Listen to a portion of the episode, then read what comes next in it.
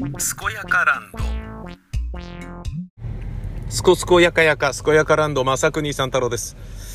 今日、うん、まあ、えっ、と、6時に起きたんですけど、路面が濡れてたんで、あ、まあ、雨降ってんのかなみたいな感じで、走るのやめちゃったんだけど、今となっては、意外といい天気ですよね。走ればよかったな悔しいな寒い、まあ、あの、走るっていうこと自体が、まず、健康を兼ね、か、兼ねてるっていうか、まあ、健康をね、取り戻したいっていうところがありますでしょで、健康であり続けることが、そのね、もっと今より年を取った後に自分の子供たちに、えー、迷惑をかけないために重要なことだと思っているっていうのももちろんあります。まあ、要は健康のために走ってるわけですよ。で、健康であるということはイコール幸せというふうに僕は道義として考えてるんですけど、えー、で、まあ、その健康を注意するあまりストレスフルになってしまうと、それは精神的に不健康なので、えー、健康とは言えないし、幸せとも言えない。えー、なので、まあ、健康イコールハッピーでいいと思うんですけど、あのー、健康でありたいということで運動する。運動することの具体的な理由は、ダイエットとか、脂肪肝を防ぐとか、そういうことですよね。で、ダイエットっていうことは、えー、今ね、なんだかんだ、あのー、まあ、走ったりはしているものの、えー、下っ腹は出てるし、えー、体脂肪率で言えば普通の人よりはちょっとあるんですよね。で、それを別に、せめて通、せめてっていうか通常ラインの中に入れちゃいたいなっていう気持ちもまあ多少あるわけですよ。で、そう入れるのに無理して、えー、体壊すんであれば別にこのぐらいでも十分いいやっていう。やばいよ、なんとかしなきゃっていう状態ではないから、まだいいかなっていう。つまり、まあ、あんまり、あのー、根詰めずにやってるジョギングであり、健康意識なんですよね。なんだけど、ダイエットを多少考えているっていうことは、その運動する、えー、だけどご飯はドカドカっと食べない、運動する、お腹すく、だけどご飯はバクバクっと食べない、を考えると、えー、運動して、それが外だと寒いから、寒いなってなると、寒い中で運動すると、風邪ひいてしまうかもしれないから、風邪ひきたくないから、ご飯を食べるかみたいなね。寝る時間をいっぱい取る、ご飯をいっぱい食べるとかで、風を、風に立ち向かおうとするですよ。私は。私は？えー、いや、お腹減ってると、風邪って治んないっていうかさ、あの、引いちゃうじゃないですか。寒さがより答えるから。だから風の予防で、風の予防で運動ってっていう、えー、じゃあ、えっ、ー、と、ダイエットのために運動っていうことで言っても、外で走ると風邪ひいちゃうかもしれないっていうのが、ちょっとこう、困るポイントなんですよね。で、今のところ僕が行きたいなと思ってるのがジムなんですよ。ジム行きてえなと思うんだけど、ジムって、ちょっとまだね、クラスターというか、その、感染対策的にね、一番、一番じゃないかもしれないけど、食事するところ、いわゆる、飲み屋、え、の次に、あのー、感染しやすい場所って言われてるじゃないですか。だから、ちょっとね、我慢してるところなんだけど、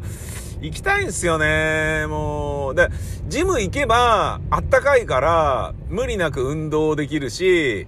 え寒くて今日もジョギングしなかったっていう罪悪感からも解放されるかなと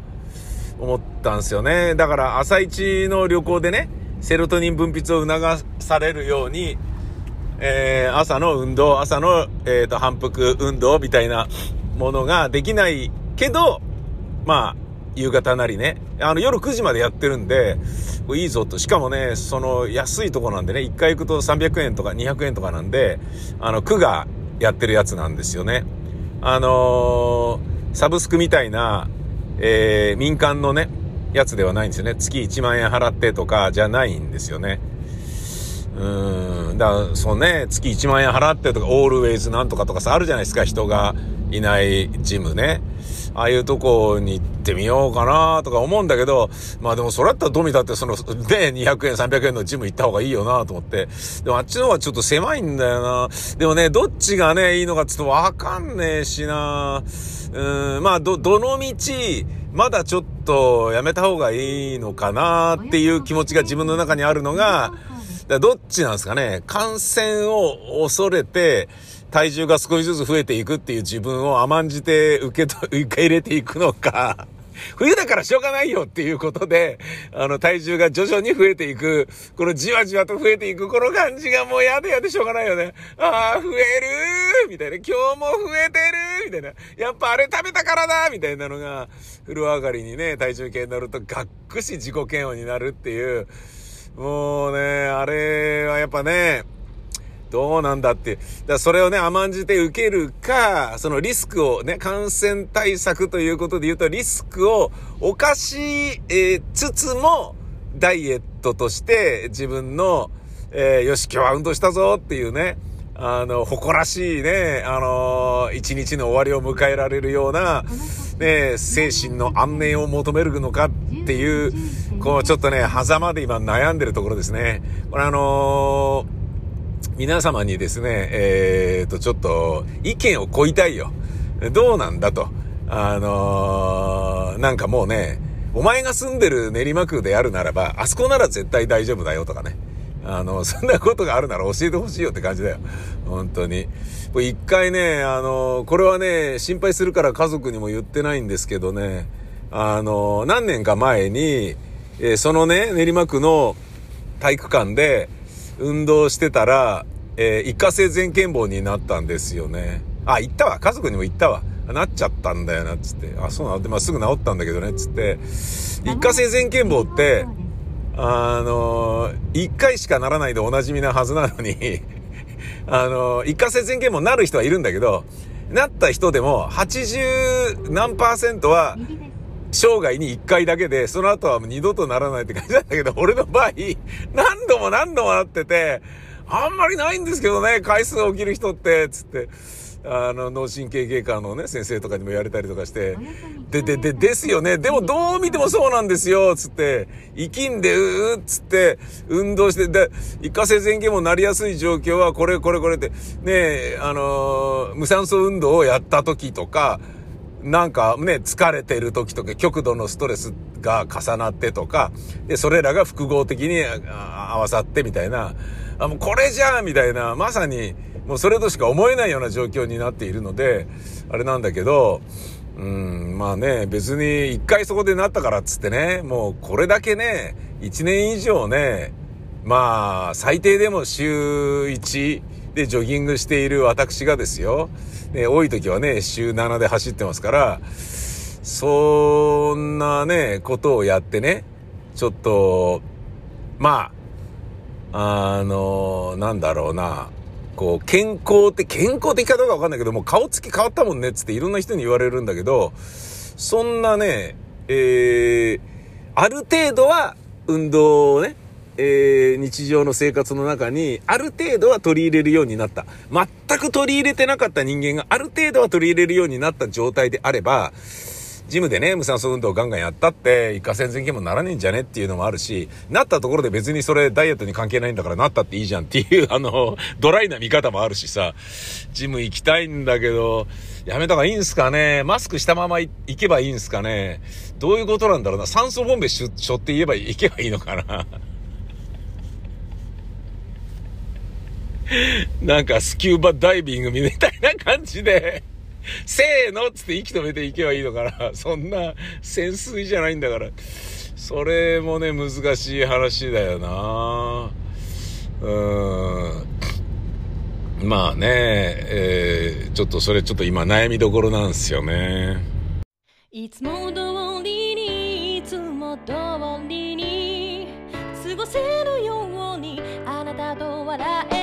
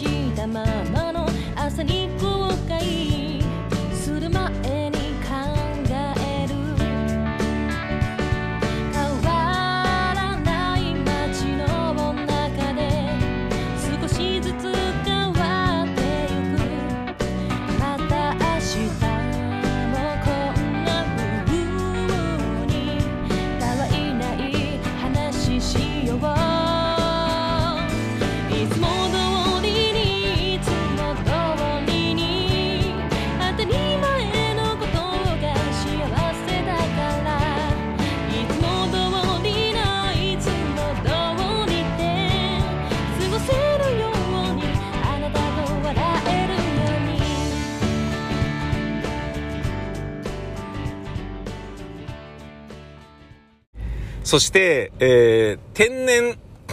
ていう言葉が死語となりつつあるという、えー、一件について考えます。天然っていうのは、まあ、天然パーマとか、天然記念物とかではなく、あいつ天然だからなとか、あの子天然だよねとか、そういうあのーいわゆる天然ボケの略天然ボケっていうのは、要は、作為を持ってボケてる、人を笑かすためにボケました、みたいなことではなく、あのー漫才のボケのようなね、コントのボケのようなものを、えー、意識せず、つまり、笑かそうと思ってるわけではなく、漫才やコントのボケのようなことを言ってしまう、やってしまう人のことを、えー天然ボケと言っていたのでしょう、きっと。なんとなくそういうふうに思います。で、それが、その、だ天然ボケっていうのはある一言とか、そのね、天然ボケと言われる人の動作や言葉、反応に対して、それ天然ボケだねっていう感じだったんだけど、その天然ボケの発言をいっぱいする人のことを天然ボケって、天然ボケの人っていうように言うようになったんですよね。つまり、同名詞でありながら、えっ、と、人を指す代名詞のようなものにもちょっとなっていったと。えー、だ、代名詞ではないか。えーそういう関係で、えーその天然ボケっていうのは、あのー最初はね、えー面白いとか、からかうっていうような意味合いだったんだけど、で、からかうっていうのもいい意味で、めでるっていう感じでね、天然で可愛いよねとかっていうような感じもあったんだけど、それが、その、悪口にも、ちょっと、えー広がっていったじゃないですか。仕事でミスをする人に対して、あいつ天然だからなって、お前の天然なんとかならんのかとかね、いうような感じになっていった。で、仕事でミスする人に、まああの人天然だからしょうがないよねとかっていう風に、なんか、なんだろうな、まあだからね、フォローしてやるのは仕方ないことだみたいに、えー人の尻拭いをすることになった自分のね、あの、大義名分を自分にくれてやるっていうような意味合いで、あの人天然だから、あの上司天然だから、もうこれこういうのわかんねえんだよ、みたいな。だからね、我々部下がちゃんとしてやらなきゃいけないんだよね、みたいな感じで。まあ、あのね、潤滑油としてね、悪口として使うことで、社内の潤滑油になっている、職場の潤滑油になっているっていうところがあったと思うんですけど、それが、その天然という言葉が死語になりつつあるっていうのは、インターネットの普及によって、その言葉を大掴みで言うのではなく、細分化された知識が我々の中にどんどんどんどん広がっていった。まあそれはね、性的マイノリティがマイノリティでないっていうことももちろんそうだし、趣味、趣向に関しても、フェティッシュも変態っていうふうに言われてたものが全然変態じゃなくそういう趣味、趣向でしょっていうふうになっていったっていうのと同じような意味合いで、えー、そのね、天然というものが具体的にあれは天然ではありませんっていう形で、えーその代わり〇〇ですって言われる部分が多くなってきたんですよね。で、その中に、まず、えー、ADHD、AHD とかそういうのあるでしょ？ねあの人、A、ADHD だからしょうがないよね。とかさ。あの人アスペルガーだからしょうがないよねとか、あの人アスペルガーなんだよねとかさ。いや、それは、えー、体が不自由な人として、障害者だから助けてあげなきゃいけないっていうような、障害者認定されるような話ではないんですよ。個性だからね。だけど、その個性や、個性だけど、まあちょっとこういった特徴があるっていうことで、アスペルガーだとかね。なんか、そういう、えー、レッテルという、レッテルっていうんじゃないな。なんかまあ、あのー個性の、一個の個性、特徴として、えー、カテゴライズすることによって、あの、天然っていう雑なくくりが必要なくなったっていうことだと思うんですよね。うん。まあ、あの人はね、天然だからな、みたいなことではなくて、いや、あの人アスペルガーだからしょうがないよね、とかって言って。うん。かなりアスペルガー気味なところあるから気をつけて、とか。なんかもう、具体的な対処方法が部下たちの間でね、まあそれが上司がそういうことによる、あの、不都合を生み出しているのだとしたら、部下たちの間で、あの、コミュニケーションが、それがね、その場で初めて一緒になった部下同士であろうとも、取れるようになってきたんだよね。そういう単語があることによって。だからなんか、まあね、いいのか悪いのかっていう話でさ、俺はね、悪くはないと思うんですよね。どんどんどんどんこう、でね、まあその性格分析とか、人の個性の分析なんていうのも、どんどんどんどん、あの広まっていくまでの時間を考えると、えー、ね、まあ、やってみたけど、あんまり的を射てないなっていうものは、その分類方法は淘汰されるわけでしょその分類するっていうことで言うとね、世界の終わりのハビットのね、歌詞の中のそのままの通りになってはいくんだけど、そう従っちゃうっていうのはあるんだけど、分類できるボキャブラリーを我々は手にしてしまっているから、あの、それによって納得できるんであれば別に使っていいと思うんですよね。うん。で、そう使っていいっていうのが前提になってるけど、